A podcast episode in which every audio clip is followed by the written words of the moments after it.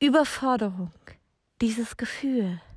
Ich habe mir hier so ein Männchen hingemalt mit so Kopfchaos. Ähm, wirklich so dieses Gefühl von, ich weiß nicht, wo mir der Kopf steht. Ich kann auch nicht mehr so richtig priorisieren, was gerade eigentlich wichtig ist. Das sind manchmal auch sehr kleine Situationen, das sind manchmal auch größere Situationen.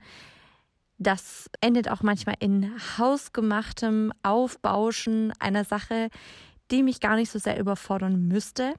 Aber genau darüber sprechen wir heute auf dem Stress dich nicht so Podcast und damit herzlich willkommen. Ich freue mich sehr, dass du wieder mit am Start bist und damit legen wir jetzt auch direkt los.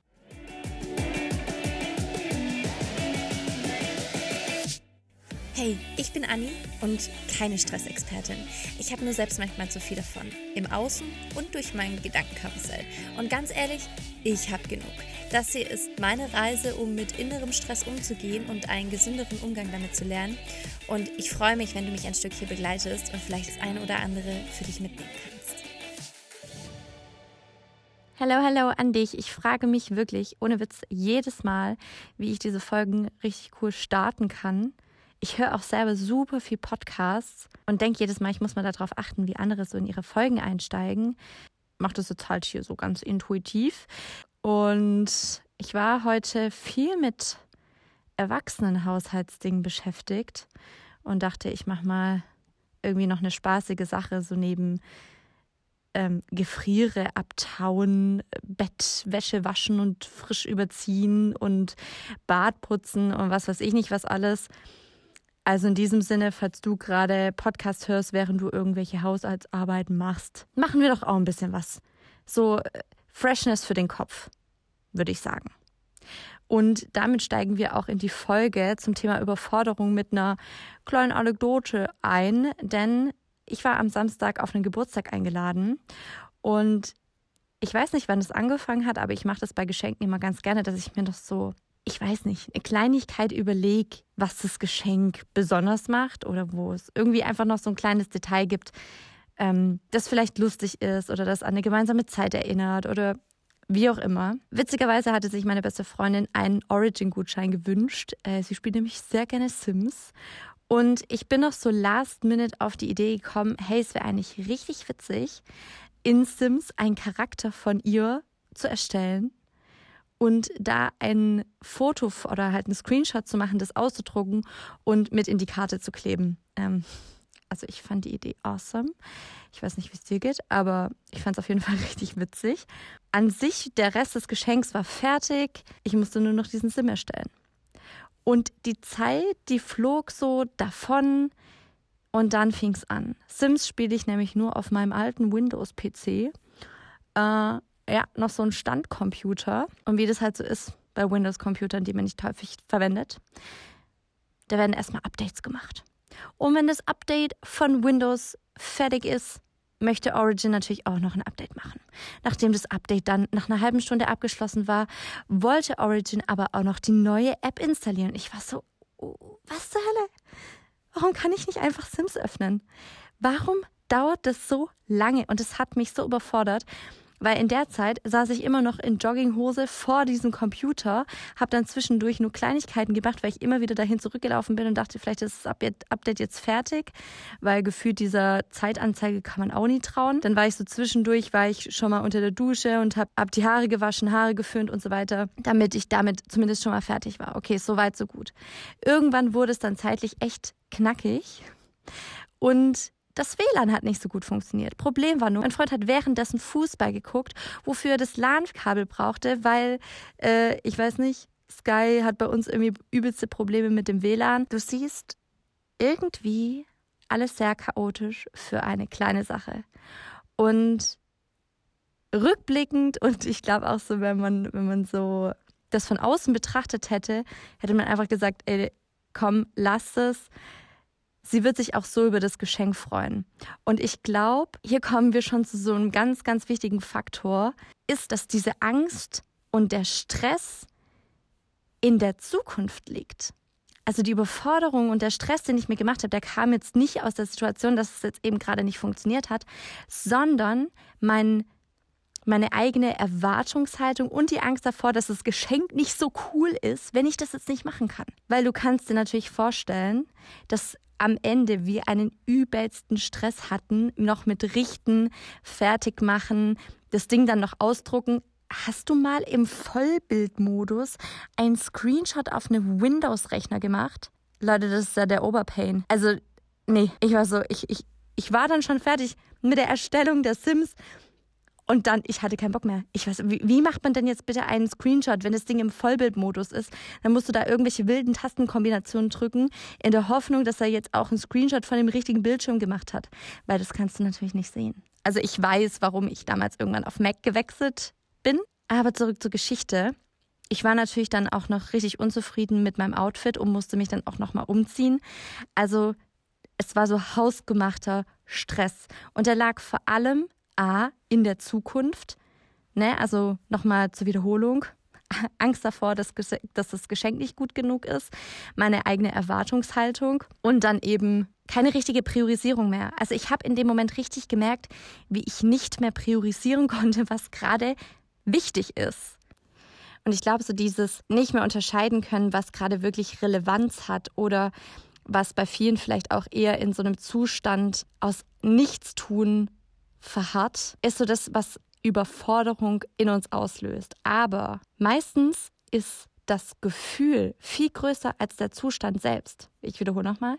Das Gefühl ist größer als der Zustand selbst. Das ist das, was ich meinte. Von außen betrachtet wäre das gar nicht schlimm gewesen, das jetzt sein zu lassen. Aber es war am Ende das Gefühl, was das Ganze noch größer gemacht hat und mich in so Kleinigkeiten hat verlieren lassen. Und welche Frage da vielleicht hilft und die mir definitiv an dem Tag geholfen hätte, ist so, wenn dieses Gefühl kommt der Überforderung, weil am Ende löst eigentlich erst das Gefühl den Zustand aus.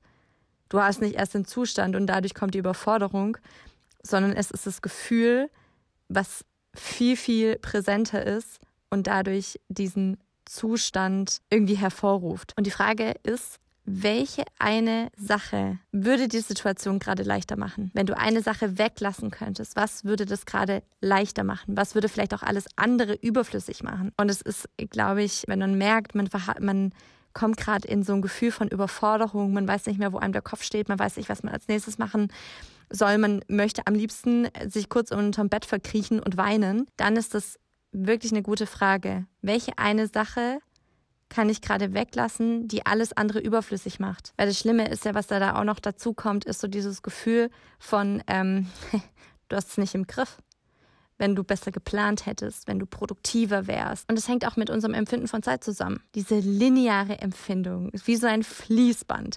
Und je produktiver du wirst und desto mehr du das Gefühl hast, du hast dein Leben im Griff, desto mehr kannst du auch tun. Und wo landen wir dann wieder? In der Überforderung, weil alles viel zu viel ist. Und ich glaube, dass Überforderung häufig dann eintritt, wenn eine Sache erfolgsorientiert ist oder an eine sehr hohe Erwartung von uns selbst gekoppelt ist, wie bei mir mit dem Geschenk.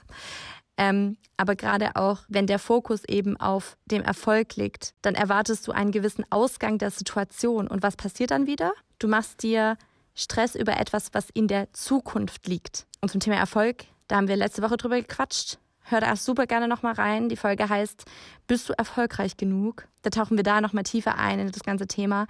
Aber das ist tatsächlich auch so eine Sache, die damit im Zusammenhang steht. Und ich merke das auch bei so Dingen, die mir Spaß machen. Ne? Also zum Beispiel hier wieder Podcast. Ich merke manchmal, dass ich wie in so einen richtigen Flow komme und dann könnte ich eine Folge nach der anderen aufnehmen und der wird veröffentlicht und ich merke, okay, die, die Hörerzahlen steigen auch und in dem Moment, wenn ich auch mehrere Folgen vorproduziere, bin ich sehr produktiv. Heißt, ich kann regelmäßiger Folgen veröffentlichen. Ich bin nicht so abhängig von meiner eigenen Stimmung und Inspiration und dem, was ich dir gerade erzählen kann, möchte, wie auch immer. Aber ich merke immer, wenn ich diesen Peak habe, und quasi mir durch diese Produktivität Zeit schaffe, bedeutet es eigentlich nicht, in dieser freien Zeit dann noch mehr zu machen, sondern diese Zeit vielleicht auch zu nutzen, um mal zur Ruhe zu kommen und nicht noch mehr einzubauen, was ich auf so einer linearen Zeitachse, ne, wie ich es gerade erklärt habe, gar nicht halten kann, weil ich natürlich nicht jeden Tag, nicht jede Woche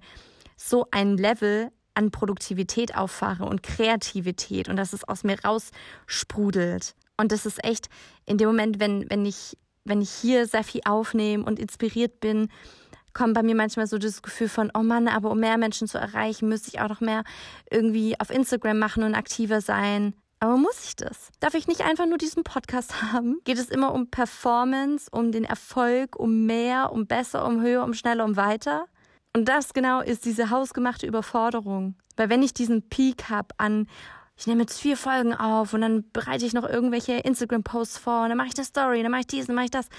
Und dann sieht die nächste Woche vielleicht komplett anders aus und dann bin ich überfordert und unzufrieden, weil ich diesen, dieses Level gar nicht halten kann. Also wir bringen uns selber in so einen Teufelskreis, der gar nicht sein müsste. Und dieses Wissen darüber, dass ich dieses Level vermutlich nicht halten kann, überfordert mich ja dann auch noch zusätzlich. Und da ist vielleicht auch folgende Matrix hilfreich. Und zwar sortierst du deine Aufgaben nach Wichtigkeit und Dringlichkeit. Das ist schon mal so der erste Ansatz. Heißt, du hast Aufgaben, die sind wichtig, aber nicht dringend. Du hast Aufgaben, die sind wichtig, undringend.